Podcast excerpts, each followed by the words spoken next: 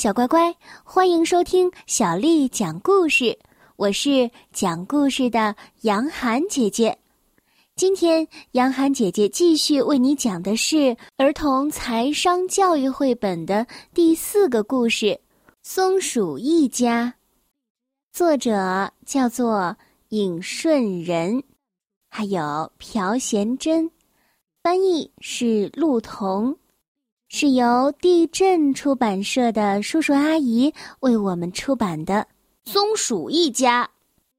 树林里有一座松鼠们建造的村落，大家都和睦的生活着。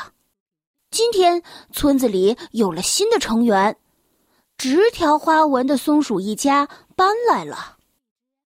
搬家要做的事情非常的多。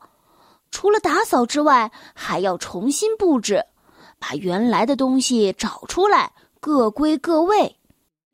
然而，现在要做什么呢？松鼠堆好橡子，再装进袋子里。橡子是村子里使用的钱，可以用来买好吃的食物和漂亮的东西。松鼠奶奶数着，一。二三，松鼠爸爸数着，一、二、三。松鼠妈妈数着，一、二、三。小松鼠数着，一、二、三。松鼠一家人都在数着橡子。小白兔在小泉边喝完水，蹦蹦跳跳的跑进了松鼠家的院子。你们在做什么呀？小白兔的突然出现，把松鼠全家吓了一大跳。小白兔竖起耳朵，好奇的问：“你们一家聚在一起，在做什么呢？”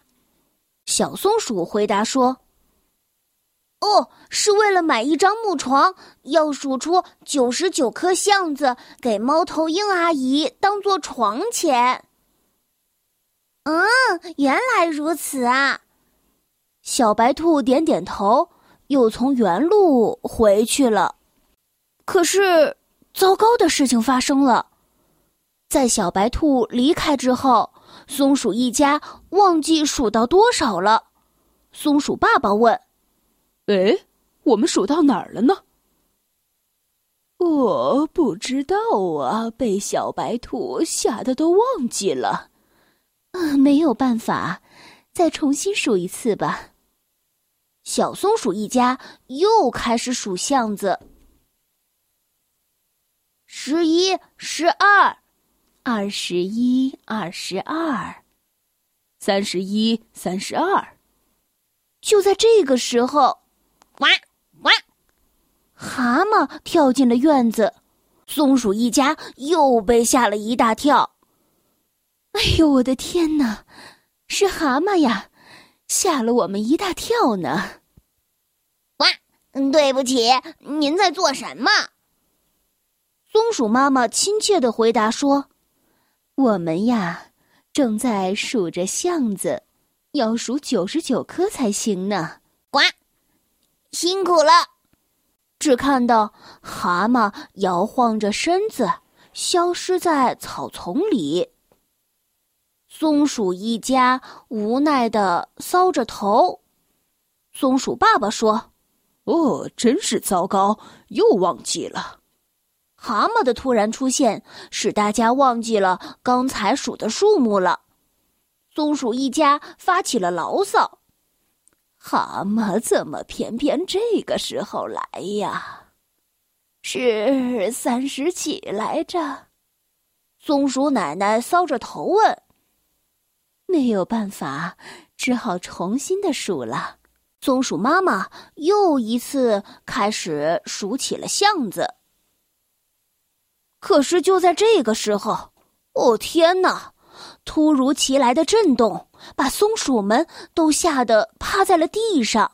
这时，地面上突然冒出了土拨鼠的头，松鼠一家又吓了一大跳。哎，你们好啊，新邻居！欢迎你们搬来。土拨鼠打完招呼之后，又钻回地下了。松鼠一家再一次忘记了树木。松鼠奶奶很担心床被买走了。哎呦，这样不行啊！得问问猫头鹰还有没有别的办法。于是，松鼠爸爸向家人道别之后，拿着一袋橡子离开了家。正在树上打瞌睡的猫头鹰阿姨，听到了松鼠爸爸的喊声。橡子太多，很难数吧？哎呦，那么你拿栗子来吧，一颗栗子就当十颗橡子吧。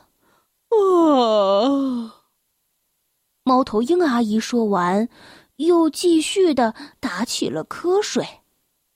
松鼠爸爸回家之后，拿了九颗栗子、九颗橡子放进袋子里。太好了！这样就和九十九颗橡子的价值一样了。我们终于可以买床了！松鼠一家开心的拍着手，带着栗子、橡子到猫头鹰阿姨那里去买床了。小朋友们，听完了这个故事，我们一起来认识了货币单位。现在一起想想看，世界各国流通的纸币有很多种面额。比如说，一元、五元、十元、五十元、一百元等。如果钱只有一种，会有很多的不方便。我们来想象一下，当我们只能使用一块钱的情况，如果想买一包方便面，就要带五个一块，那时钱包会变得多么的重要。所以，世界各国才会产生很多不同种类和面额的钱。